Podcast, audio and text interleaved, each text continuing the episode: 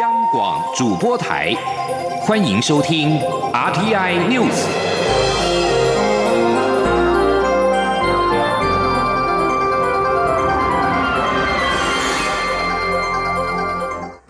各位好，我是张淑华，欢迎收听这节央广主播台提供给您的 RTI News。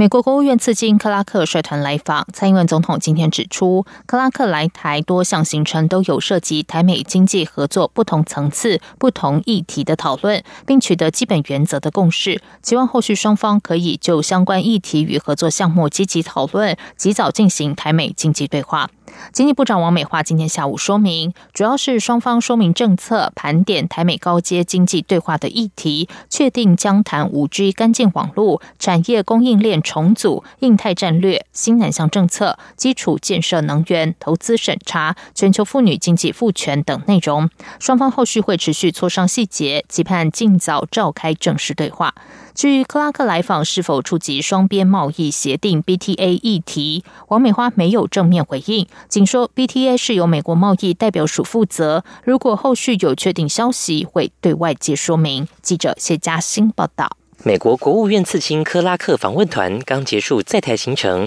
政府也从事前保密到家的态度，二十号开始对外说明此次交流成果。经济部长王美花二十号下午召开记者会，指出此次是与美国国务院共同为台美高阶经济对话做准备，以战略性经济层面出发，就五 G 干净网络、产业供应链重组、印太战略、新南向政策、基础建设、能源投资审查、全球妇女经济赋权等议题交换意见，且主要是双方说明政策，确立对话要谈这些主题，过程气氛良好，后续会。持续磋商细节，盼在正式对话时能够达成建设性成果。王美花举例，我方除了向美方介绍外资与中资的投资审查机制、台商回流政策以及到第三地重组供应链外，也强调台湾在四 G 时代就不再使用中国电信巨擘华为的核心设备，五 G 更是没有。而美方则是说明，在新南向国家有 POD 伙伴商机代表团的策略，还有力推女性经济赋权的角色，双方会回去深入做了解，再来来谈要怎么合作。针对正式对话日期，王美花强调还没有定案，有待磋商。不过可以确认的是，美方主导人物应该就是克拉克，而我方因牵涉部会甚广，行政院副院长沈荣金也跳下来参与，后续会再讨论该由谁主责，如何筹组对话团队。至于美国十一月总统大选恐成对话变数，王美花坦言，在此次的事前讨论中没有谈到这个问题。他说：“双方都有意愿哦，要尽快来安排。那至于呃有没有会因为大选哈，会不会有什么样的一个呃大选之前还是之后等等的，我们确实没有去讨论这个问题啦。那这个就看美方呃。”方不方便等等，哦，那我想这个也没有办法今天给你比较具体的这个回答。那因为这个都是双方要去谈出来的。媒体也追问此次克拉克来台，双方是否触及双边贸易协定 BTA 议题？王美花没有正面回答，仅说 BTA 为美国贸易代表署主掌业务，如果后续有确定要谈，会跟外界说明。中央广播电台记者谢嘉欣采访报道。二零二零总统杯黑客松今天举行颁奖典礼。今年由于 COVID-19 的疫情，台美首次合作发起台美防疫松竞赛，吸引来自七个国家共五十三组提案参赛。蔡英文总统出席颁奖典礼时致辞指出，他相信只有透过跨国性的合作，才能共同面对未来许多全球性的挑战。美国在台协会处长李英杰则表示，台湾即使无法参加国际组织，仍然努力解决问题。黑客松提醒全世界，科技不是只有商业和经济而已。台湾和美国的友谊是真友谊、真进展。记者陈林信宏报道。今年总统杯黑客松以永续发展目标为国内松主题，提案团队经过六个多月的洗礼，包括民众投票、二次工作坊以及不同阶段评选，在两百五十个提案中有五组团队脱颖而出。另外，今年国际松则是第二届，以营造永续发展为主题，共有来自三十四个国家的团队提出五十一件提案，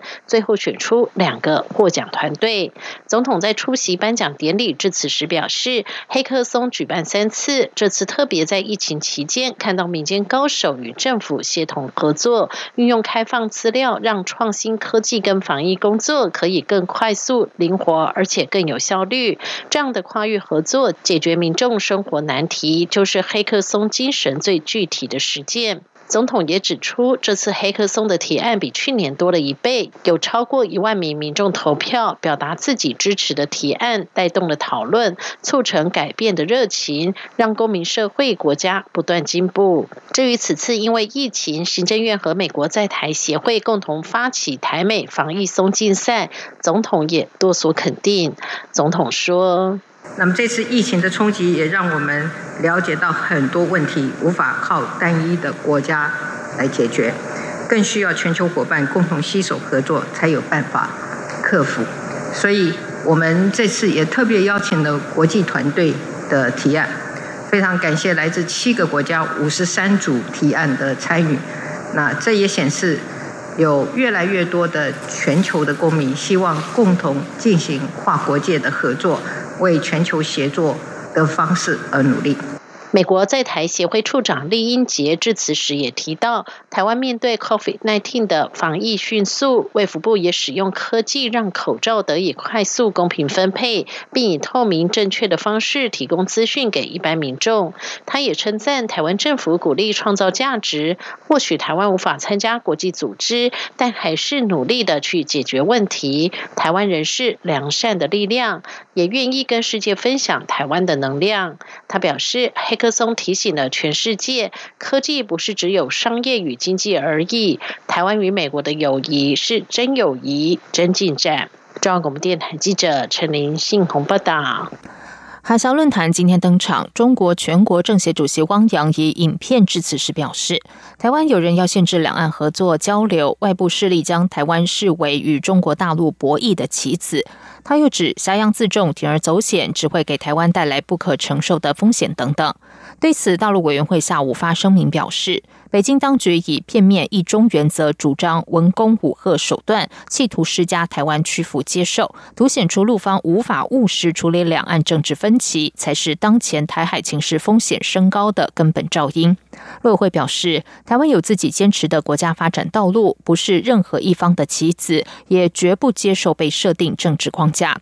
中共近期不断的军事威吓挑衅台湾，陆委会呼吁北京方面面对当前复杂情势，切勿误判情势，应该自我克制，严肃醒思应该担当的责任。台湾维持台海现状的政策一贯，也将坚持捍卫国家主权、民主与自主性。接下来关心的是，中流行。疫情指挥中心今天宣布，台湾国内新增一例武汉肺炎 （COVID-19） 移入个案，是今年九月十八号从菲律宾入境台湾，要担任家庭看护工。由于除了菲律宾之外，东南亚国家的疫情也相当严峻，是否加强入境管制措施？对此，中央流行疫情指挥中心发言人庄仁祥表示，目前入境普筛仍然以菲律宾为主，其他国家暂时不会采取相同措施。记者陈林信宏的报道。指挥中心发言人庄仁祥表示，这起个案是在十八号时入境，当时并没有任何症状，由机场检疫人员安排裁剪后前往集中检疫所检疫，在二十号确诊，目前收治住院隔离。指挥中心指出，卫生单位已经掌握个案同班机接触者共二十三人，其中九人为前后两排座位旅客，列为居家隔离对象；十四人为机组员，因为全程有适当防护措施。施列为自主健康管理的对象。庄文祥也表示，COVID-19 国际疫情仍严峻。根据世界卫生组织 WHO 统计，全球已经有三千零三十七万个案，近期平均一天新增超过三十一万例。至于菲律宾的疫情，本来有一波高峰，曾经单日新增六千例，近日则一天大约新增三至四千例，已经维持一段时间。疫情看起来慢慢趋缓，但速度相当慢。庄文祥说：“那菲律宾到目前为止，呃，仍然是一天一天大概有三千六百例左右哦。那这个个个案数还是居高不下。那这个是今天的状况。”目前每天从非国入境来台的人数大约是三十人左右。由于东南亚国家疫情也相当严峻，台湾是否会加强入境管制措施，对其他东南亚国家也进行普筛？庄仁祥表示，菲律宾当地检测阳性率百分之十一，居各国之首，入境筛检仍以菲律宾为主。中国电台记者陈林信宏报道。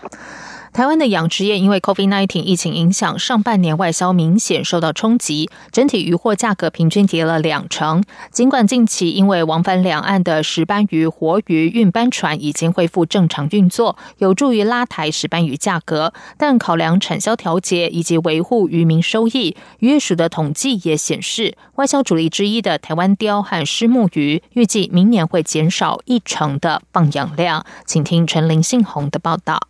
COVID-19 疫情打乱台湾渔获的外销脚步。根据渔业署统计，上半年受到疫情影响，整体大宗渔获出口和往年相比，最高差距达到两成。特别是外销重要渔产品石斑鱼，往返两岸的活鱼运班船因疫情无法检疫，外销中国大减六成。所幸渔业署积极开拓其他市场，像是美国，到今年上半年为止，外销十六吨是去年的五倍，再加上国内促销，让石斑鱼价格不至于面临崩盘，渔业署署长张志胜说：“外销中国主要是石斑鱼跟五仔鱼，那今年的五仔鱼外销的量比去年还有微幅的成长。那石斑在上半年因为活鱼运班船检疫的关系，哈，那个数量有减少大概百分之六十左右。但是因为从下半年开始，我们那个整疫检疫的整个呃方式已经恢复了，那包括活鱼的运班船，我们也透过可以直接。”诶，原船往返这样的方式，所以我们从六月到现在，整个外销的量，货运班船已经有两千多吨，那这个跟往年已经相当接近了。高雄市永安区域会总干事黄英指出，虽然石斑鱼外销有慢慢回升，但还未到位。石斑鱼的养殖户仍努力苦撑，还好至今没有渔民放弃。黄英说：“其实中国市场不是今只有今年疫情啊，本来陆陆续续影响，那我们其实很早就因这个措施就先走一些，自己先要走出去嘛，希望。”好，然后这一下我们都做一些即时产品，然后